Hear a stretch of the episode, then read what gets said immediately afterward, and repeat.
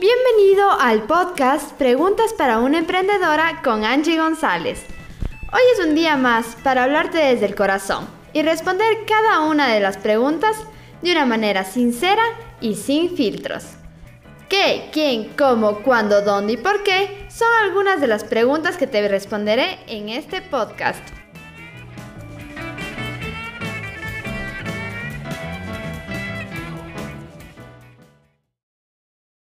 Hoy te quiero hablar sobre algunos errores que debes evitar cometer o que quiero que hoy tomes conciencia de ellos, que pienses si lo estás cometiendo, porque ellos pueden destruir mucho tu imagen de marca. Y eso es muy importante que la mantengas de la mejor manera, que la conserves siempre buena porque eso te permitirá tener una mejor reputación, un mejor posicionamiento, hará que las personas tengan una mejor impresión de tu marca y una buena experiencia con ella.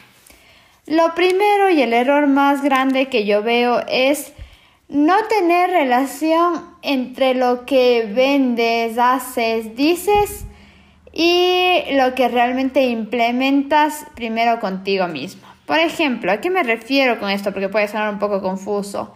Y es que mucha gente, por ejemplo, vende em, accesorios, vende todo el tema de belleza.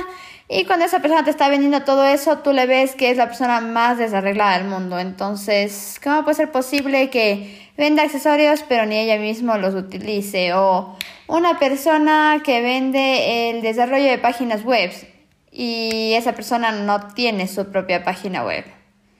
Y esto pasa mucho, en, muchos casos, en, por ejemplo, una asesora de imagen que te dice que siempre tienes que estar bien, que tienes que estar así, y esa persona siempre está desarreglada, no tiene sentido, no se arregla, no cuida su imagen. Entonces, sí, a veces pasa eso, casa de herrero, cuchillo de palo, es el famoso dicho, pero no podemos caer en eso porque nosotros somos la primera forma de presentarnos ante nuestros clientes, somos la primera impresión de nuestra marca, somos el ejemplo de nuestra marca, por lo tanto no tenemos que dañar nuestra imagen mediante esta mala presentación y contradiciéndonos a lo que nosotros mismos hacemos. Así que eh, tratemos de no caer en esto. A mí me ha pasado, tuve la experiencia con mi anterior emprendimiento que literal casa herrero cuchillo de palo, era publicidad página web y nosotros no habíamos terminado de desarrollar nuestra página web, no publicábamos mucho en nuestras redes, entonces realmente no tenía sentido y eso claramente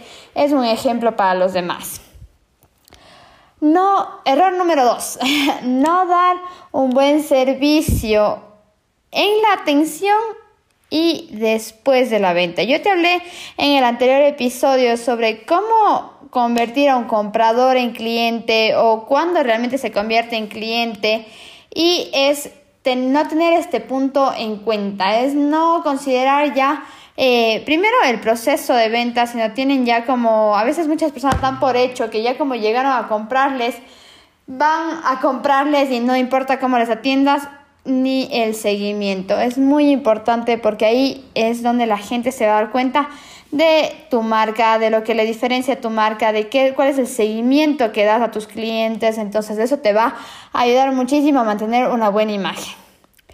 Tu comunicación visual. Tienes que demostrar siempre mediante tu, tu comunicación la calidad que te representa. No necesitas ser un experto, dominar todos los programas de diseño, todas las mejores estrategias, pero sí ser lo que tú eres. Ahí hoy en día, sobre todo el tema digital, es la primera carta de presentación, eres tú la carta de presentación y pues tienes que demostrar realmente la calidad que te representa. A lo que también cometen muchas personas y que ahora se ha puesto muy en auge es reducir los costos y eso obviamente les lleva muchas veces a reducir la calidad de un producto o de un servicio. No caigas en guerras de precios, no caigas en que con tu competencia lo único por lo que se pelean es con quién tiene el precio más bajo, quién tiene la mejor oferta. Olvídate de los precios, olvídate de tu competencia y enfócate en tú cómo puedes dar una mejor atención, un mejor producto, un mejor servicio y que tu diferenciador no sea el precio. Organiza tu marca. Hay muchas veces que veo que escribes a una empresa y te responden, no tienen idea del producto, luego te responde otra persona, a la vez hablas con tres personas, eh, ya haces un pedido de un producto, no saben si cuándo te van a entregar, y te pidieron la dirección, luego te piden la dirección de nuevo por WhatsApp. Entonces es fundamental que tengas organizado todos tus procesos.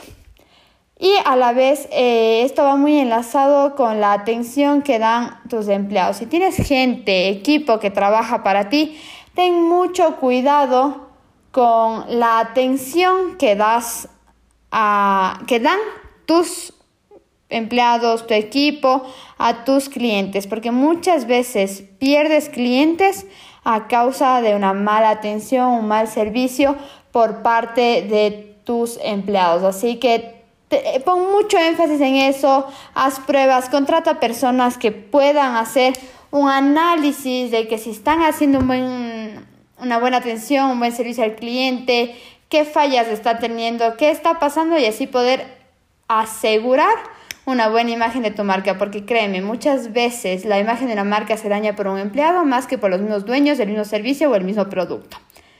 Y finalmente, cuando pasa algo malo, que a todos nos puede llegar a pasar, acepta las críticas, busca soluciones y resuelve de la mejor manera. Eso hará que demuestres a la gente que aprendes de los errores, que sabes que somos seres humanos, podemos cometer errores, pero sabes lidiarlo de la buena manera. No te pongas a la defensiva, acéptalo, crece y construye tu marca más fuerte por cada error que cometas y del cual aprendes muchísimo. Así que eso también hará que por más, muchas veces ha pasado, que por más que la marca comete un error, pero sabe lidiar con este error de buena manera, aún así el cliente se queda y les da una nueva oportunidad que alguien que reaccionó de peor manera cuando la marca tuvo la culpa. Así que ten en cuenta estos pequeños, grandes errores que te he compartido el día de hoy. Analiza si alguno de ellos no estás trabajándole bien o qué está pasando dentro de tu marca y así puedas mejorar día a día y tener una mejor imagen de marca.